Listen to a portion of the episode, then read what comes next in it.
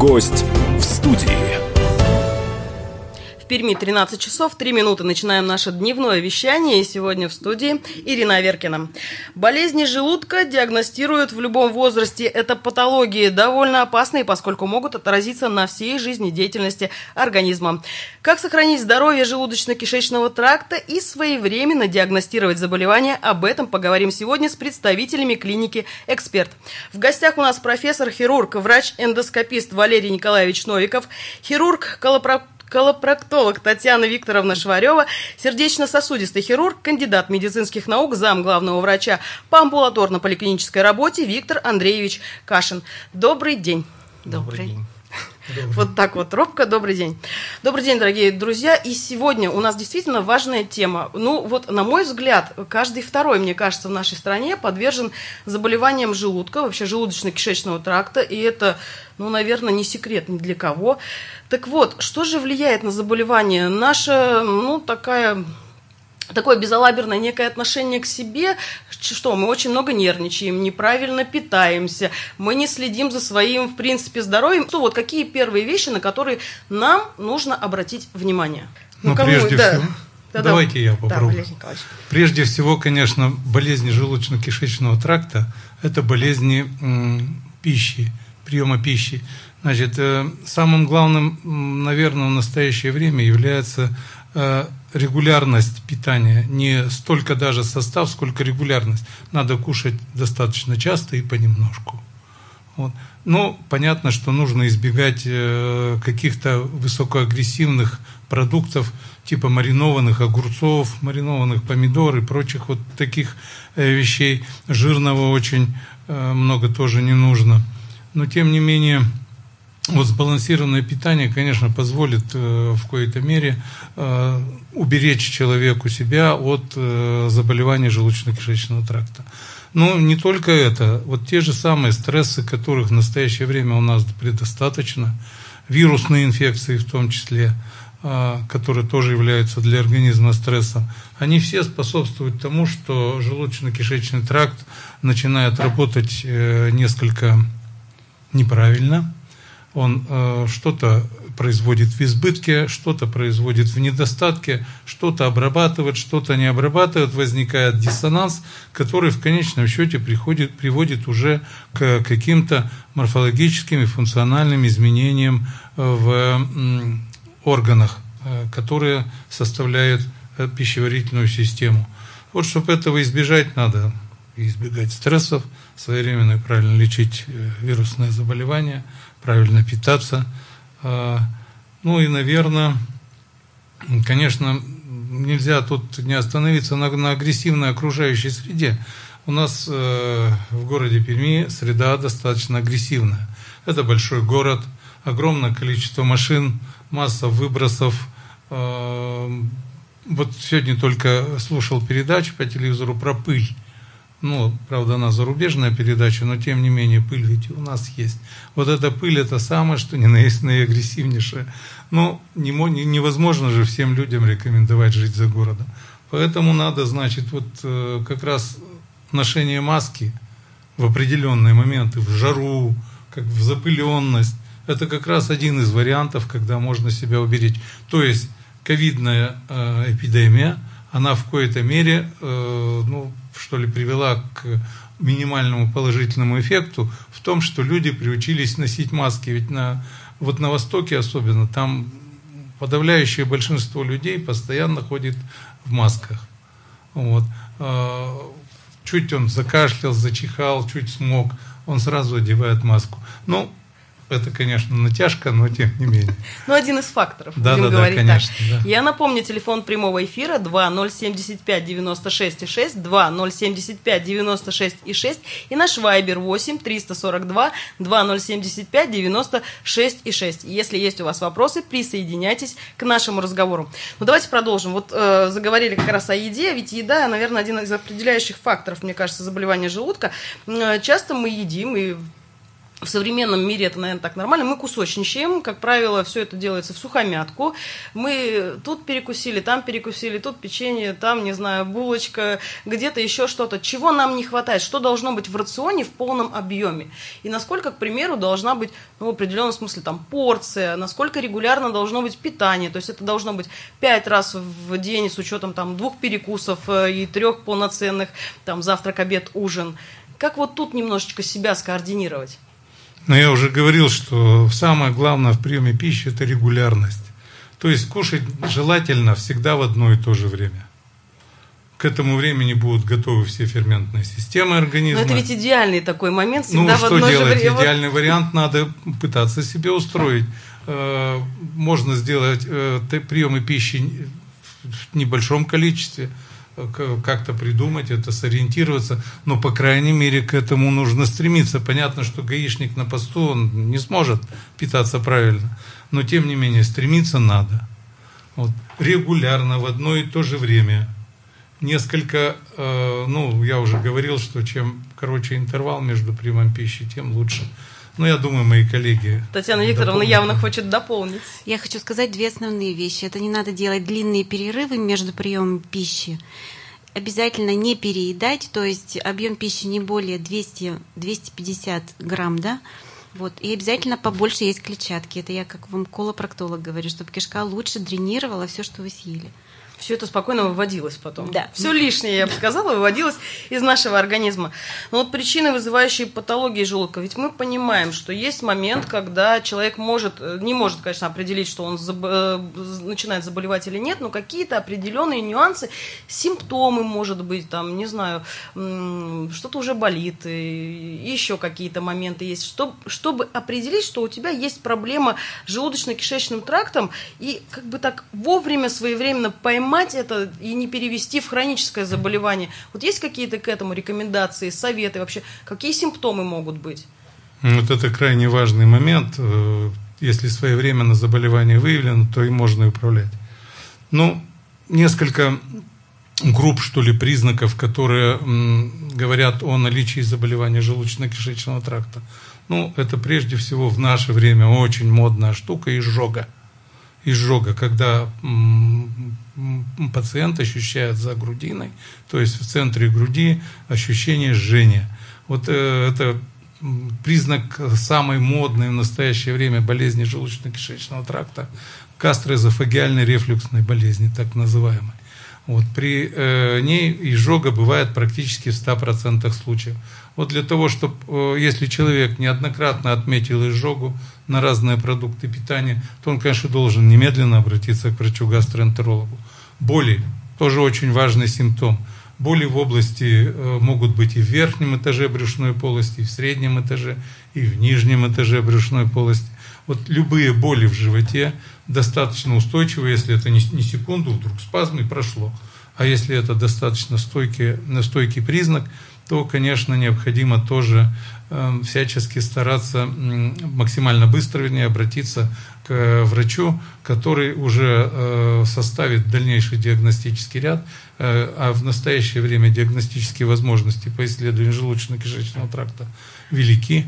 Вот, э, в частности, клиника «Эксперт» предоставляет практически весь спектр услуг. Э, и, конечно, значит, э, своевременно начатое лечение поможет в некоторых случаях избежать чего-то более серьезного, операций, а то и неприятных исходов. Кроме болей, конечно, расстройства, которые могут сказываться как на выбросе пищи с, через рот – так и на расстройстве э, кишечника. Этот признак, э, даже если он не стойкий, он все равно несет опасность, опасность обезвоживания. Вот, поэтому, значит, э, обращать внимание на него надо всегда обязательно. И если такое случается, то обращение к врачу, конечно, должно быть незамедлительным и ну, достаточно таким компетентным, то есть компетентному специалисту надо обращаться по возможности. Вот э, масса инфекционных ведь заболеваний существует, которые тоже дают э, клинику, сопровождающую расстройствами желудочно-кишечного тракта. Ну, вот это вот основные три группы, которые, на, которых вам необходимо бояться. Ну, и, конечно, там огромное количество всякой микросимптоматики, которая э, не для всех болезней характерна, а вот практически при всех заболеваниях желудочно-кишечного тракта эти три группы признаков встречаются. И это повод для обращения к, за медицинской помощью. Татьяна Викторовна. А, я еще хочу вот что добавить. Что может сам пациент заметить? Обязательно нужно обращать внимание на свои выделения. То есть, когда вы сходили в туалет, вы должны посмотреть, что вы получили. Если вдруг вы увидели кровь, вам нужно не думать, а бежать к врачу-колопроктологу или слизь. Одно дело, если эта слизь окрашена в белый цвет или в цвет стула, но если она розовая или с багровым оттенком, это точно надо бежать к врачу. Ничего не болит, нет никаких нарушений стула, но есть примеси. То есть бывают То есть... и такие моменты, когда да? у тебя боли нет, у тебя да? нет никаких Ничего ощущений. не беспокоит, не страдает общее состояние, но есть выделение вот такого характера. Обязательно нужно показаться быстрее к врачу-колопроктологу. Дорогие друзья, сейчас нам предстоит прерваться на короткую-короткую рекламную паузу. Я напоминаю, что мы сегодня говорим о важной теме, касающейся каждого из нас. Как мы за собой следим, как мы следим за нашим здоровьем, а в первую очередь за желудочно-кишечным трактом. Еще раз повторюсь, если есть какие-то проблемы, лучше сразу обращаться к специалистам. Вернемся в эту студию буквально через несколько минут. Это радио «Комсомольская правда». Гость в студии. В Перми 13 часов 16 минут. По-прежнему микрофона Ирина Аверкина. И у нас в гостях, напомню, представители клиники «Эксперт». В гостях у нас профессор хирургии, врач-эндоскопист Валерий Николаевич Новиков, хирург колопроктолог Татьяна Викторовна Шварева, сердечно-сосудистый хирург, кандидат медицинских наук, зам главного врача по амбулаторно-поликлинической работе Виктор Андреевич Кашин. Еще раз добрый день, дорогие коллеги. Добрый, добрый день. Итак, добрый. остановились мы на тех признаках, э, которые человек может ощущить, ощутить у себя, и так немного диагностировать и понять, что ему стоит обращаться к специалисту, стоит даже не обращаться, а бежать, я так понимаю, к специалисту срочно. Но ведь вот, кстати, в разговоре про изжогу мы тут немножко заговорили в рекламную паузу, изжога ведь не всегда признак того, что у тебя проблемы с желудочно-кишечным трактом. Не всегда это изжога. Да, не всегда изжога. Я, как сердечно-сосудистый хирург, э, могу сказать, что мы очень часто диагностируем этот э, симптом от э, стенокардии. Поэтому еще раз призываю наших слушателей не надеяться на авось, если вы увидели и почувствовали на себе какие-то симптомы, обратиться к врачу для диагностики. Только врач на сегодняшний день может правильно э, сориентировать больного, выстроить лечение, обследование. Э, поэтому это очень важно. Вовремя, э, в, ранние, в ранних каких-то, при ранних э, симптомах э, обратиться к врачу. Потому что, к сожалению, мы э, на сегодняшний день видим запущенные формы изменений в желудке, в кишечнике. Э, пациенты очень долго не попадают к специалистам. специалистам. Напомню, телефон прямого эфира 2075 96 6, 2075 96 6 и наш вайбер 8 342 2075 96 6. А вот, кстати, может быть, вот начали мы разговор о диагностике и о профилактике в первую очередь. Так вот, э, ну вот стоматологи обычно говорят, к ним для профилактического осмотра лучше появляться хотя бы раз в полгода. Это минимум. А вот касаемо здесь вот этой всей системы внутри, где ничего не видно и, может быть, даже не ощущаться да, э, какие-то боли, здесь-то как лучше поступать? Когда обращаться к врачу? Какая есть сейчас диагностика? Ведь технологии, ну, идут далеко-далеко уже, не то что вдруг со временем, а уже прошли, наверное. Сейчас масса всяких различных вещей, когда диагностика намного быстрее проводится. Вопрос уже длинный получился, я понимаю. Итак, профилактика и дальше диагностика. Да-да-да. Вот чем отличается европеец от э, русского? Ну, я имею в виду как пациент. Европейца, если кольнуло в боку, он обязательно побежит к врачу, врач его будет э, упорно обследовать, и в конечном счете либо что-то найдут, либо исключат заболевание. А русский идет к врачу, когда начинает умирать. Вот э, задачей современного поколения врачей по существу и является приучить наш народ к тому, чтобы они медикам доверяли, чтобы они шли в любых ситуациях к врачу, и не только к тому, который, значит, там какой-то блатной и с э, высоким рейтингом, они шли к любому доктору, который сможет э, начать диагностический ряд. И вот, конечно, это и основное препятствие для того, чтобы э, диагностировать заболевания с помощью эндоскопических технологий.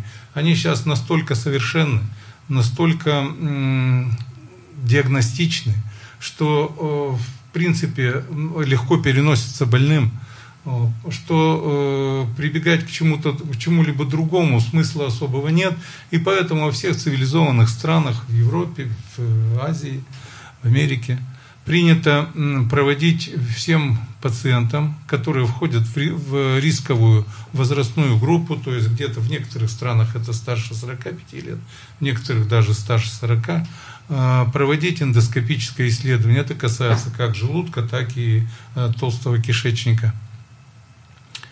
И, э, конечно, европеец э, отдает честь и идет э, на обследование спокойно. Попробуйте загнать русского мужчину 45 лет, который ни на что не жалуется абсолютно, вот, и э, на это обследование.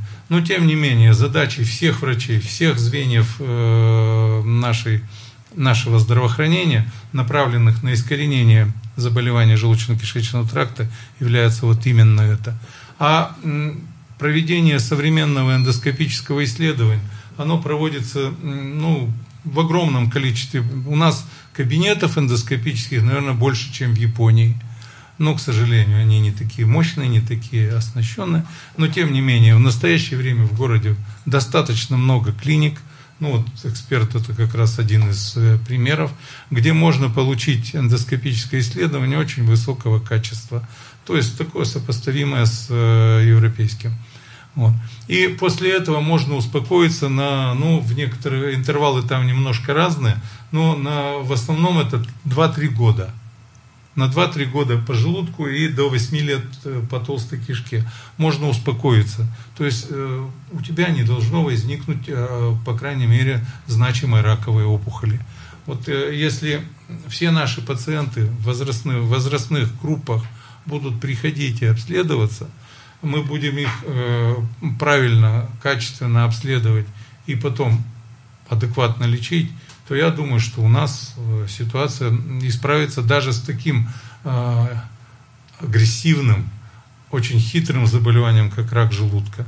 Ну а про толстую кишку я не говорю, там вообще результаты в европейских, по крайней мере, странах, они впечатляющие.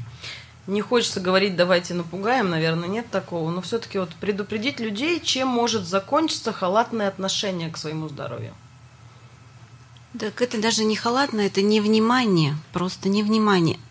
Есть такая патология, э, допустим, полипы желудочно-кишечного тракта, пусть желудка, пусть толстые кишки. На фоне этих полипов, они различные бывают, гиперпластического типа, вырастают злокачественного образования – и вот этот полип можно убрать во время обследования. Вот Валерий Николаевич очень хорошо этим владеет. И многие эндоскописты этим владеют. То есть при осмотре можно удалить этот полип. И, на, и не вырастет у пациента опухоль злокачественная. Вот и все. А пациент не чувствует этот полип. Он ходит с ними годами, и опухоль растет 6-8 лет примерно с этого полипа. А вот когда она уже начинает кровить, и он видит кровь или слизь, или болит живот, это уже, к сожалению, поздно. Опухоль прорастает стенки, и убрать ее либо убрать сложно, либо есть уже где-то метастазы, то есть э, помочь пациенту уже гораздо сложнее. То есть стоит все делать своевременно. Вот сейчас даже я чуть-чуть, вот честно сказать, сейчас даже я немножко напряглась и появились определенные мысли. У нас есть вопрос в Viber. А, у меня двое детей. Волнуюсь за одного из них. А, ест достаточно плохо, при этом часто бывают боли в животе. Обращались к врачу, но как таковых рекомендаций не получили, кроме как все-таки стараться ребенка кормить и побольше почему-то жидким. жидким. То есть, видимо, супами имеется в виду. Вот по детям ведь тоже проблема существует, и достаточно ярко, по-моему, в наши дни существует в связи с этими фастфудами. Безусловно, кормление, э, питание детей – это больное место, наверное, наших школ. Вы сами же знаете, сейчас огромные дискуссии ведутся, то ли кормить детей в школе, то ли давать с собой. Но, тем не менее, те же самые принципы, регулярность питания – и отсутствие какой-то агрессивной пищи. Ну, а ну, самой агрессивной, поганой пищей являются фастфуды. Нет, я беру на себя ответственность такую. Почему? Потому что многие да, связывают даже вот возникновение рефлюксной болезни, учащение рефлюксной болезни. Это э, сидение за компьютером бесконечное и поедание фастфудов между делом. Вот это одни из, один из факторов развития гастроэзофагиальной рефлюксной болезни. Болезни века, так называемая. Возвращаемся к еде, получается. Все начинается с нее. Потом уже нервы, но это, наверное, больше уже И второе, ребеночка надо обследовать. Какой возраст? Не сказано. Сейчас, наверное, напишут тогда уже в связи с вопросом. Э, можно написать, повторю, телефон прямого эфира 2075 96 6, 2075 96 6 и наш вайбер 8 342 2075 96 и 6. Присоединяйтесь к нашему разговору, тема действительно животрепещущая. Ну вот тема животрепещущая. Мы понимаем, что, ну, пропустил человек. Вот уже он на той стадии, когда у него перерастает все в хроническое заболевание, это вполне, так скажем, ну, наверное, не, не оправданно, нет, не могу сказать, но типично. В принципе, закономерно. типично, закономерно, да. Дальше-то что делать? Вот, ну, приходим мы в клинику, пришли мы в клинику эксперт. А, кому вообще в первую очередь мы обращаемся, с чего мы начинаем свой поход и чем мы его, так скажем, там где-то заканчиваем, да, чем все может закончиться? Ну, чаще всего такие пациенты, наверное, попадают к гастроэнтерологу, потому что или, или к терапевту. Вот. И этот специалист э, уже определит э, перечень обследования и каких-то диагностических процедур, э, которые необходимы. И часто это заканчивается как раз вот эндоскопическими методиками, которыми в нашей клинике владеет Валерий Николаевич. Нам просто вот буквально через минуту предстоит прерваться. Вот сейчас давайте начнем с того первого врача. Итак, мы обращаемся сначала к терапевту, Далее терапевт уже гастроэнтеролог. Терапевт или гастроэнтеролог, напрямую гастроэнтерологу. Напрямую гастроэнтерологу да. тоже Последующем они выстраивают диагностический ряд, то есть забор анализов, э, эндоскопические обследования, рентгеновские обследования. То По... есть весь комплекс э, того, что больному нужно получить для определения причин его недуга. По времени сколько примерно это занимает? По времени это может занять и до недели, потому что на какие-то процедуры, э, на колоноскопию, предположим, э, нужна специальная подготовка, нужен чистый кишечник, чтобы мы, мы могли осмотреть его досконально, если нужно взять какие-то кусочки для биопсии. Что ж, прерываемся на короткую-короткую рекламу. Впереди вас ждет еще блок новостей. Вернемся в эту студию буквально через несколько минут и продолжим наш разговор. Гость в студии. В Перми 13 часов 33 минуты. По-прежнему у микрофона Ирина Аверкина. И мы продолжаем наш разговор с представителями клиники «Эксперт». Остановились мы на диагностике, остановились мы на том, как все-таки своевременно себя спасти. Но вот уже не спасли, и об этом мы тоже говорили. И вот тут встает вопрос. Мы обращаемся к специалисту, мы идем к одному специалисту, он направляет нас к другому, нам пишется определенный план действий. Так вот, давайте все-таки поподробнее о плане действий, о том, как и куда идти. Вот я, например, на своем опыте опыте э, с определенным заболеванием, да, вот э, план действий был написан, выполнить я его не смогла целиком, поскольку надо было, ну, на то время, и на это время, как я понимаю, все еще все остается, глотать, к примеру, кишку. И, не, и насколько я знаю, простите, не каждый, в принципе, это может сделать. Это такая процедура своеобразная. Вот другого у меня нет сейчас э, аргумента. Так вот, итак, куда идем? Как действуем и как вот, если вдруг какая-то действительно специфическая э, ситуация, а мы не можем ее пройти. Вопрос э, обезболивания при эндоскопических вмешательствах, конечно, решается в России и в цивилизованных странах несколько по-разному. Э, все гастроскопии, бронхоскопии, колоноскопии за, в Европе проводятся только под э, общим обезболиванием. То же самое в Китае, в Японии. Нет, в Японии иногда они желудок смотрят на живую, если маленькая, э, маленький праксис. Но тем не менее, в России в настоящее время тоже э, эта услуга крайне востребована. Вот я уже давно работаю в эндоскопии, и сейчас пациенты приходят, особенно пациенты, которым необходимо посмотреть одновременно и верхние отделы желудочно-кишечного тракта и толстую кишку. Ну, толстую кишку вообще исключительно в настоящее время под наркозом э, исследования выполняются. Но тем не менее, значит, возможность в настоящее время для того, чтобы э, комфортно выполнить исследование есть. Существует целый ряд препаратов, э, существует э, масса квалифицированных специалистов-анестезиологов, которые способны выполнить эм, обезболивание. Вот. Ну, опять же, примером могу, наверное, сказать, что является клиника «Эксперт», где, по крайней мере, все более-менее инвазивные э, эндоскопические вмешательства выполняются под общим обезболиванием. Ну и, конечно, если э, мы же говорим здесь уже о больных, если угу. пациенту требуется какое-то минимальное даже вмешательство, удаление полипа и так далее, только под общим обезболиванием. А если это на пищеводе или на начальном отделе желудка, то обязательно под эндотрахеальным, то есть специальным наркозом. Я не специалист, но вся эта система ведь делится на верхнюю и нижнюю. Да вот, если подробнее, куда, когда и, и как мы обращаемся к врачу. И вот тут уже, Татьяна Викторовна, здесь к вам-то тоже многие ходят.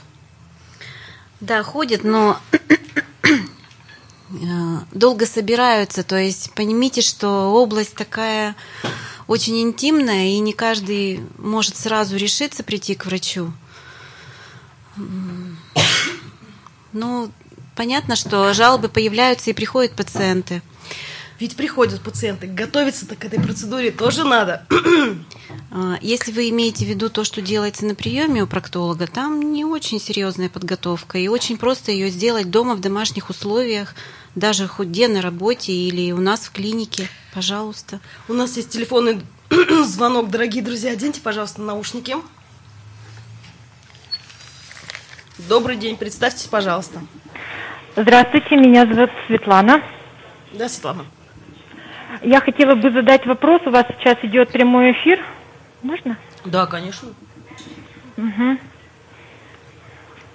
Задавайте, задавайте.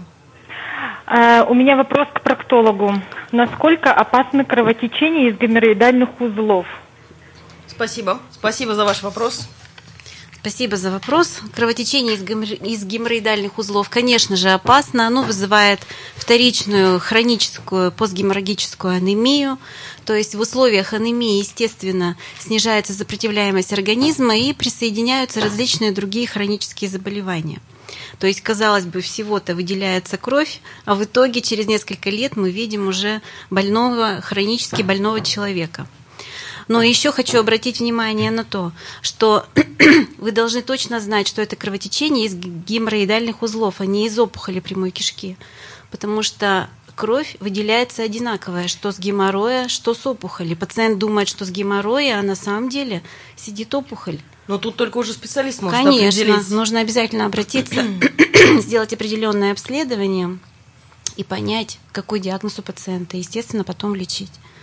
То есть всю жизнь жить и думать, что кровит геморрой, это неправильно. Но всю, всю жизнь вообще думать, в принципе, я имею в виду, что что-то не так, неправильно. Все равно это да, есть поверьте мне, что 10, 15, 20 лет ходят и кровят, и не обращаются к врачу, Тем более к сожалению. при кровотечении.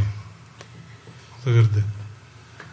Кровотечение всегда опасно, всегда. Почему? Потому что это признак либо опухолевого роста, это признак либо грубого изъязвления какого-то, либо, значит, ну, геморрой ведь тоже не осложненный, не кровит. То есть это всегда признак каких-то, какого-то осложнения заболевания. И если у вас э, минимальные даже признаки кровотечения появились, особенно теперь, когда огромное количество пациентов получает препараты, которые разжижают, разжижают кровь, кровь, вот. Поэтому, конечно, значит, этот э, признак должен явиться набатным колоколом, и э, необходимо немедленно обратиться к врачу, ну, по всей вероятности, раз кровотечение, то хирургического профиля. И даже иногда самое э, незначительное количество крови, которое отделилось у вас, ну, классическим примером является кровохарканье, да, там объем небольшой, а может оказаться центральный рак легкого. То есть кровотечение всегда, набат всегда посыл обратиться к врачу. К проктологу, к хирургу, к э, таракальному хирургу. В общем, стоит идти к врачу, стоит. Э, мы спрашивали тогда у нашей радиослушательницы, сколько лет детям. Она как раз написала, и одному 6, другому 8. Но ее как раз-таки волнует э, малыш, которому 6 лет. В настоящее время таких особых показаний к эндоскопическому исследованию у этого ребеночка нет. Э, дело в том, что гастроэнтерологи детского профиля, они обследуют пациента на э, дисбактериоз, на всякие врожденные заболевания, на, отработают диету. Я думаю, что у него ситуация выправится. Как правило, э, тяжелых хронических заболеваний в возрасте до 8 лет у детей не формируется. Ни язвенных, ни эрозивно э, поражения, ни рефлюксной болезни. Поэтому здесь больше нарушение такого функционального плана, их и надо коррегировать. А, немного времени осталось до конца нашего эфира. Коллеги, вот в новой той ситуации, в которой мы сейчас все оказались, а наша страна, в принципе, оказалась, да, в пандемии, мы сейчас только начинаем постепенно все вновь возвращаться к определенной своей той прежней жизни, но мы возвращаемся к ней в новых условиях. Так вот, эти новые условия в любом случае уж на медучреждение это повлияют. В вашей клинике сейчас как настроена работа, и мы все понимаем, что сколько бы мы ни обращались к людям и говорили о, там, о социальной дистанции, да, о том, что нужно все-таки всегда с собой иметь маску, нужно быть в перчатках. Причем в перчатках желательно быть всегда, вот с маской тут уже в помещении желательно ее одевать. Так вот, эм, человек, обратясь к вам, для него есть какие-то определенные правила игры?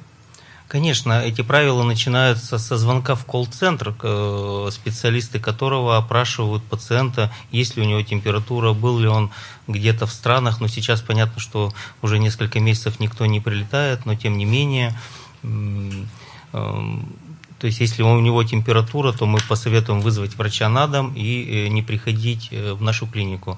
Э, в клинике, конечно, сделана для выдерживания социальной дистанции разметка и на ресепшене, и в холлах клиники, у диванчиков. Пациенты все это видят. При заходе в клинику мы обязательно измерим вашу температуру, э, предложим обработать руки. Э, если у вас нет маски, то э, выдадим вам маску. Поэтому все меры защиты, конечно, и персонала, и пациентов мы соблюдаем. Да, вот только хотелось сказать, пациентах мы заботимся всех, а персонал? Обязательно.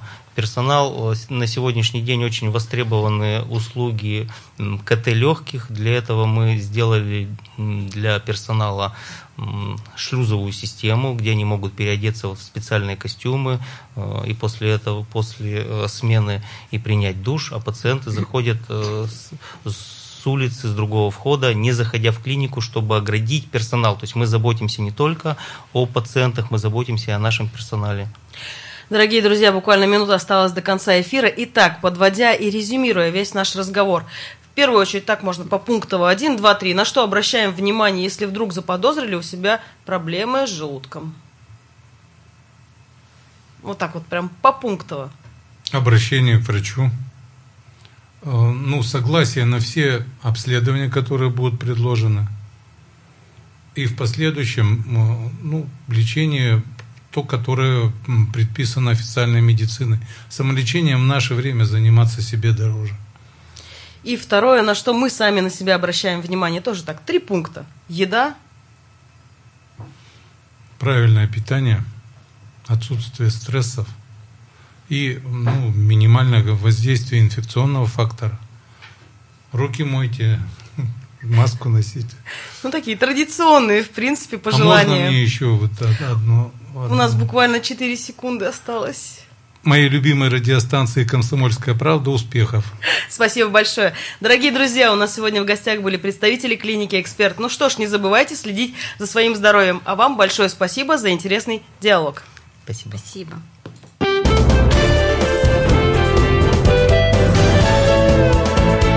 Гость в студии.